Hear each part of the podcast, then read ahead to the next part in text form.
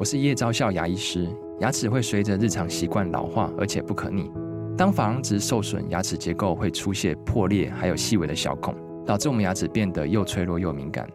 这边我真心推荐贝欧尼修复牙膏，内含 BioHAP 成分，搭配正确的刷牙习惯，经科学实证，可在两周有效让牙齿再矿化，修复受损珐琅质的细微小孔。相关资讯及购买通路，请参考资讯栏连结。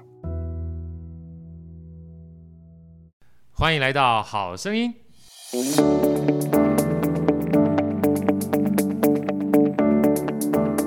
大家好，我是好序列好哥，欢迎来到好声音呢。今天呢，我们非常荣幸，而且我把它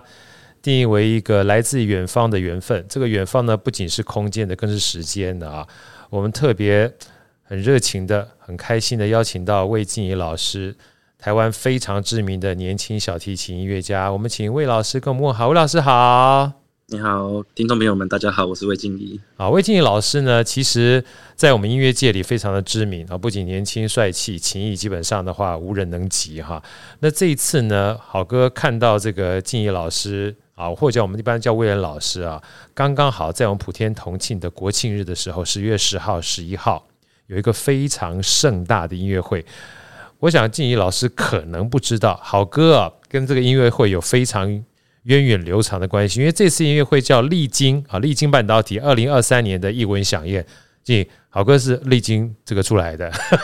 哦，真的哦，真的啊！我在二零零五年的时候，一直到二零零五年，一直到二零零四、零五、零六、零七到零八五年的时间在力晶。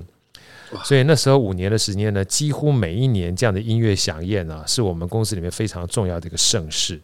等于是来自全世界最知名的艺术团体哈，它等于是借由力晶这样的一个算是艺文团队，能够带给台湾的这些听众跟观众朋友们很难得机会，呃，跟国际接轨啊。所以这次呢，好哥看到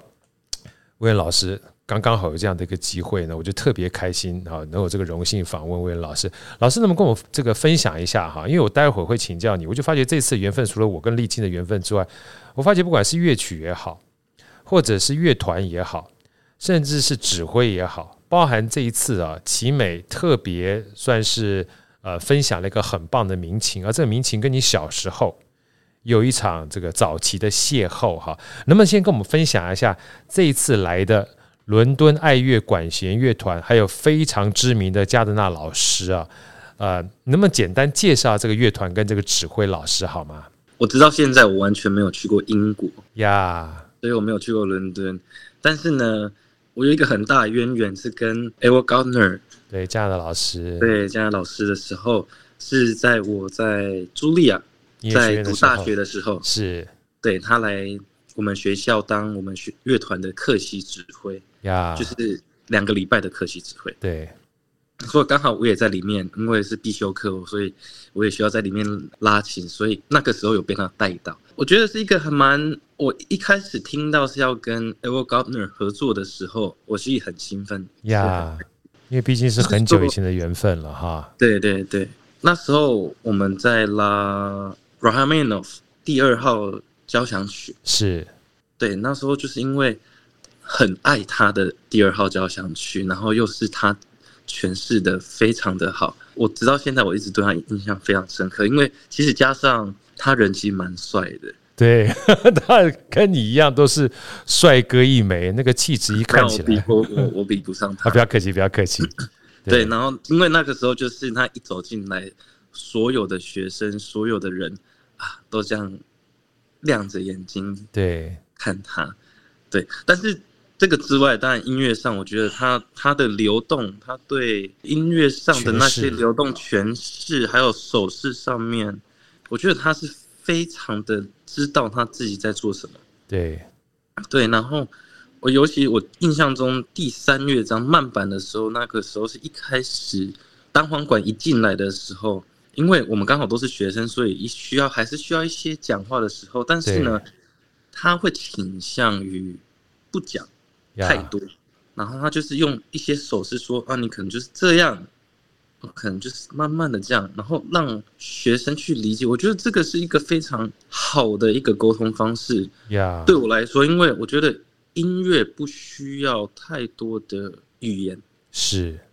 在诠释上面不需要太多的语言，它其实有一个可能一个眼神，或是一个手势，或甚至一个轻微的呼吸，或是你要呼多一点，还是呼少一点，我觉得这个就是有一个很大的变化。呀，或是你像在叹气的时候，那种啊，唉，对。光光这样，其实大家都可以感受得到。对，所以说，其实听到刚才这个威廉老师在讲的过程当中，我记得我在念研究所的时候，一个广告管理的老师曾经说过，他说文字啊，其实是蛮难沟通的一件事情，因为文字要转译啊，文字要转译。但是因为大家现在目前是 podcast 呢，可能看不到魏老师刚才在比的这个手势啊，其实手势也好。姿态也好，或表情也好，其实它某种程度上是一种图像，而这个图像呢，会比文字呢更容易转译啊。尤其是刚才这个威廉老师特别提到一个，我最近也是看了一个，呃，算是 YouTube 特别讲，他说眼神啊，眼神这个是人类啊特别独有的一种所谓表情传递的方式，尤其眼。人类眼睛特别奇怪，很多的动物其实它没有什么眼白的，可是人类呢特别有眼白，所以包含你的睁大眼睛或白眼呢，或东瞟西瞟啊，它会展现出各种不同的情绪。所以大家可以想象一下啊，刚刚的老师在带这些学生的时候，除了用文字表达之外，他用更多的肢体语言跟表情，甚至是声响去带动大家的时候，这就是为什么。我看了这个静怡老师曾经就是说，刚刚的老师他在指挥的过程当中，就觉得好像自然而然的很知道他自己在做什么，而且那种流动是非常非常的令人舒适的。啊，我觉得这个东西的话，为什么要特别请呃魏老师讲这一段呢？因为像这种东西，如果你纯粹只是用听的话，你可能感受不到音乐家跟指挥之间的叫做沟通或者是对话。所以一定要到现场去，一定要到现场去。十月十号跟十月十一号，没错吧，老师对不对哈？我说我说音乐家，我不知道老师你认不认同啊？我常常觉得音乐家在演出的过程当中，除了音乐的本身之外，他的所有的肢体动作都是一个非常棒的风景。我不知道你是不是这种感觉？是是，虽然最重要的当然还是在音乐上。我觉得我。在刚刚好歌上面讲的，我觉得我最近也是体悟到蛮多的，因为最近在跟一些朋友们、一些老师们拉室内乐的时候，就是有一个老师就是跟我说，他是一个很伟大的一个中提琴家 Paul Newbauer，呀，他就说 Let the music play，呃，大家都说是一样的东西，Let the music play，让音乐就是展现出来。所以那时候去看他的肢体动作，其实他有说。有时候肢体动作其实也蛮重要的，没错，并不是说你要去炫，去要去让人家吸引你肢体上的动作，反之是要用你的音乐要做什么肢体动作。对，对，那所以这个我觉得我受非常大的启发，就是因为你做的那些动作其实要跟你的音乐有关联。对，对，对。而不是跟音乐没关联，但是就是在那边啊乱晃啊，我觉得这个也是一个不太妥当的一个方式。没错，其实像刚才这个魏老师在说的过程当中，我就记得我们在大学的时候有一个非常喜欢的研究音乐赏析的老师啊，他就说他除了音乐之外，他非常喜欢跳舞啊。他说，因为舞蹈呢，某种程度上面叫做律动嘛。他说：“律动，律动是把旋律呢跟动作可以结合的一种方式。所以回过头来呢，当你看到音乐家他自然的把自己的肢体跟音乐在一起流动的时候，呃，就像老师这个在报道里面曾经分享，你会觉得基本上它就是一个自然而然的事情，它不会很刻意，所以会觉得那个画面呢就很美。”啊，所以我觉得大家有机会的话呢，尤其疫情过后，我都特别鼓励大家去听音乐。现在可以能够面对面的去一起一会，都是一个非常有价值的事情啊。那接下来呢，我要特别这个跟大家分享啊，因为这一次啊，这个威廉老师演奏的琴呢。非同凡响。来，老师先讲一下这个琴的小小故事，好不好？这个琴基本上已经非常多年了，而且辗转了非常多的名家啊，呃，在在演出。先跟我们讲这一段这个民琴，然后我接下来再访问这个小故事，跟你小时候跟这个民琴有的小故事，好吗？好，嗯、呃，这把琴是呃 Stradivarius。嗯的，一七二二年的小提琴，一七二二年，大家听到没有？一七二二年呐、啊，对，嗯，算是 Stradivari 的，算是中晚期的小提琴，是，对，然后他的名字叫姚阿信·埃尔曼，嗯，姚阿信·埃尔曼，埃尔曼，呀，对，嗯，其实可能大家都知道姚阿信。就姚阿信是谁？因为他是一个在布拉姆斯那个时期最伟大的一个小提琴家。是，然后到了 Elman，Elman 是在呃二十世纪末，不好意思，呃，二十世纪末，呃，一个我觉得是跟 Heifetz 海菲兹跟还有 David Oistrakh 并驾齐驱的一个小提琴家。对我来说，呃，Michael Elman，因为我觉得我可以从他的音色可以听到人身上一些比较很像叹气、遗憾，有点甜，但是又带点酸的这种感觉.就是不，它不是完全的甜，对，对，所以不会腻，嗯，那就是会，哎，好像又有点对人身上的感慨，是有这种感觉，然后因为。我听他，我听 Elman 的录音，其实我听非常多，因为他在 YouTube 上面那些小品，他真的是拉的，我觉得是最棒的呀。就是我们讲说隽永，或者是回味无穷。大家听到刚才这个魏源老师哈，会说嗯，有点甜啊，又有点酸，大概可以稍微猜到哈。老师基本上。对于除了音乐之外，对所谓的品味哈，跟美食之间的关联，应该是有一点点关联，对吧？老师，要不要稍微剧透一下，您对美食是不是也有一点点情有独钟？对我，我我的兴趣其实是就是煮饭，煮饭，煮饭，对对，所以其实煮饭也是一个艺术啊。如果大家听过好哥的好声音 Podcast 的话，就知道我非常好的朋友魏老师应该认识，就是陈世林大提琴音乐家啊。他就曾经说过，他当初为什么想要从这个音乐家去做甜点？因为他说，其实所有的艺术啊，不局限于在你所看到的这些艺术，只要是美的东西都是艺术。那接下来呢，我就要请这个魏老师跟我们分享啊，这一次的小提琴本身已经是我觉得是难能可贵啊，这么久远的、这么知名的小提琴，可以在我们世人面前跟大家做分享。当然也要非常感谢奇美文化基金会哈，许文龙老师、许文龙大师，我都把他称之为老师，因为他其实在音乐的贡献上面呢，呃，让我们很多的聆听者还有音乐家都有机会跟这些我们旷世难求的乐器有一睹风采的这样的机会。但是重点来了，我们刚刚讲这个埃尔曼民琴呢，其实老师你在小时候就曾经一睹他的风采，对不对？跟我们分享这一段好不好？嗯，我觉得首先我也需要先感谢奇美基金会，因为毕竟来说这把小提琴是他们的管琴，对对对，他们说是所有小提琴内是 top two，对，这一定都是呃是最好的小提琴，是。然后然后我觉得，嗯、呃，一方面我那时候小时候，我记得在。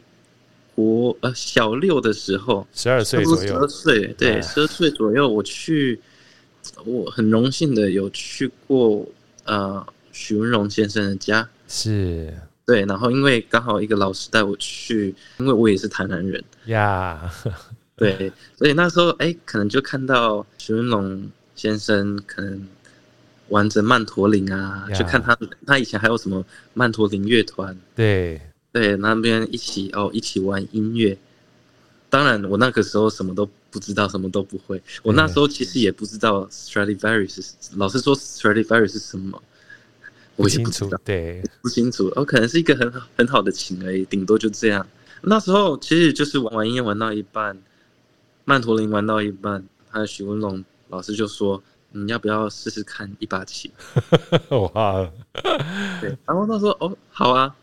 然后他也没有跟我说价钱多少，但是。哦，那时候一拿到这把琴就说：“哎、欸，你要小心一点哦。”肯定要小心。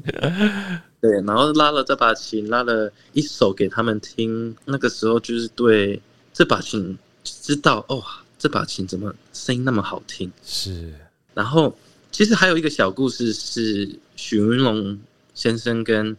啊这把琴的小故事。是，说来跟我们分享。嗯，对，因为当初许文龙买这把琴的时候，就是也是因为他。非常热爱 Elman 啊，对，那也是那时候他听到啊 Elman 拉这把琴的时候，他一直想把这把琴找出来，是，对，一直念念不忘。好像那时候听说，哦，听就是听说有人要把这把琴转让出去的时候，熊农二话不说就把这把琴买下来。千载难逢，因为他都觉得他就是觉得那个为什么大家都说 Elman tone 艾尔曼的音色，我觉得他，我觉得就是 Elman 他的音色真的是可以让人家感动呀。对，而且不只是说单纯的感动力，我觉得是可以对一些人身上的，或不是就是比较更深层的，对人生有一些不一样的感慨。呀.对，所以啊，所以那个时候我就把这把小提琴是从十二岁一直记到现在，然后当然有时候 会跑去奇美基金会那边啊，可能偷偷的玩一下，偷偷的玩一下。对，对，但是没有想到，没有想到，其实有一天就是这把琴，我可以用这把琴，我可以长期使用这把琴。真的，有的时候。最近我就看这个我非常喜欢的 YouTube，叫做老高与小莫啊，他有一段特别讲吸引力法则，就是让你心心念念一件事情，而且你真心想要跟他共好的时候，这件事情呢，它会让你成真的啊。我讲说心心念念你跟他共好，我觉得共好这件事情很重要。有时候不仅是老师你期待这把琴，说不定在多年以前这把琴也期待有一天，然后跟老师你在台上面。重聚，然后演奏出彼此能够相知相遇的这个音乐，所以我再次跟大家分享啊，有的时候音乐不仅仅是音乐，音乐有的时候演奏就像老师刚刚说的，它也是一种人生，因为你从来没有想过有一天这个音乐呢是一个人跟乐器，它在多年之后的重逢。所以说到这边啊，最后我想要请教老师跟我们分享，因为毕竟。呃，刚刚好这次的音乐盛典呢，适逢我们国家的国庆啊，在十月十号跟十月十一号，而这两场呢，如果大家可以的话，我建议两场基本上都要去听啊，因为两场呢表现出来乐曲是不一样的，而且包含这一次的乐曲呢，老师也是精心挑选的。老师，能不能跟我们分享一下十月十号跟十一月十一号的这个主要的曲子好吗？十月十号我会是表演。呃，西贝流士的小提琴协奏曲呀对，然后十一号是圣桑的第三号小提琴协奏曲呀.对，其实这两首小提琴协奏曲是一个完全不一样的感受，是，对，因为哦，大家可能都对这两首，其实都大家可能或许或多或少对这两首有蛮熟悉，因为算是一个名曲，名曲，对，名曲，对，但 Sibelius 对我来说，它是一个算是一个，除了冷之外，它在第三乐章、第二乐章，它其实是温暖的。是，可能因为大家可能说啊，Sibelius 就是一个大家的印象就是啊，因为他在北欧很冷.所以展现出来都是冷的东西。但是我觉得我会把它想成春冷之外，到第二、第三乐章，它其实是非常温暖，是在一个。下雪中，里面的小木屋有一个可以取火的、很暖的、很暖心的一个啊、呃、感觉呀。对，直到第三乐章，它其实像是一个啊、呃、宴会，是野人的盛典一样，那噔吧哒嘣吧哒哒，开宴会了，噔噔吧哒吧哒吧哒。对，所以我觉得这个是一个对我来讲是非常除了非常有挑战性之外，啊、呃，技巧也非常有挑战性，但是对音乐上它其实非常的多元。呀，它第一到第第一、第二、第三乐章完全都是不一样的感觉。是，对啊，当然到十一号我的圣赏第三号小提琴协奏曲，嗯，相对来讲它是非常的。啊，毕竟是法国人，非常的优雅，对，elegant，对。但是我觉得我也是要说一下，因为这首除了优雅之外，它其实像一个歌剧一样，对我来说像一个歌剧一样。第一乐章一开始，吧，哒哒哒哩啦，它好像在诉说一个悲剧一样。是啊，诉说完之后，好像有什么带点怨恨呐、啊，好像是在。诉说自己的不满啊，对，那然后之后可能到中段的时候，又有一个很美的回忆。第二乐章是我觉得是我最喜欢的一个乐章，因为它是非常非常的甜，是对。然后我其实蛮期待可以跟用 Elman 这把琴来展现第二乐章，因为这把琴的特色就是它的 A 一弦真的是你听了就是会融化的地步。我觉得老师啊，今天我。听完这个老师的分享，我也要特别啊，就是跟我们所有听众讲，真的蛮 lucky 的，因为很多的时候，就是听音乐是一件事情。为什么我常讲说导聆导聆啊？因为导聆一个很重要的关键就是，有的时候每一个音乐都有它每个人不同的诠释，但是当你有导聆的时候，你可以透过不同的音乐家或不同的导聆人，重新看待你的认知，跟音乐家或者是导聆人。他的认知不一样的地方，你会有不一样的看见，不一样的画面。尤其是 Elman，基本上透过刚才这个威廉老师在分享的过程当中，我觉得好多的画面都让我很期待。一旦走到音乐厅之后，我怎么样可以透过这样的音乐去感受到这种美丽的风景在我面前去呈现？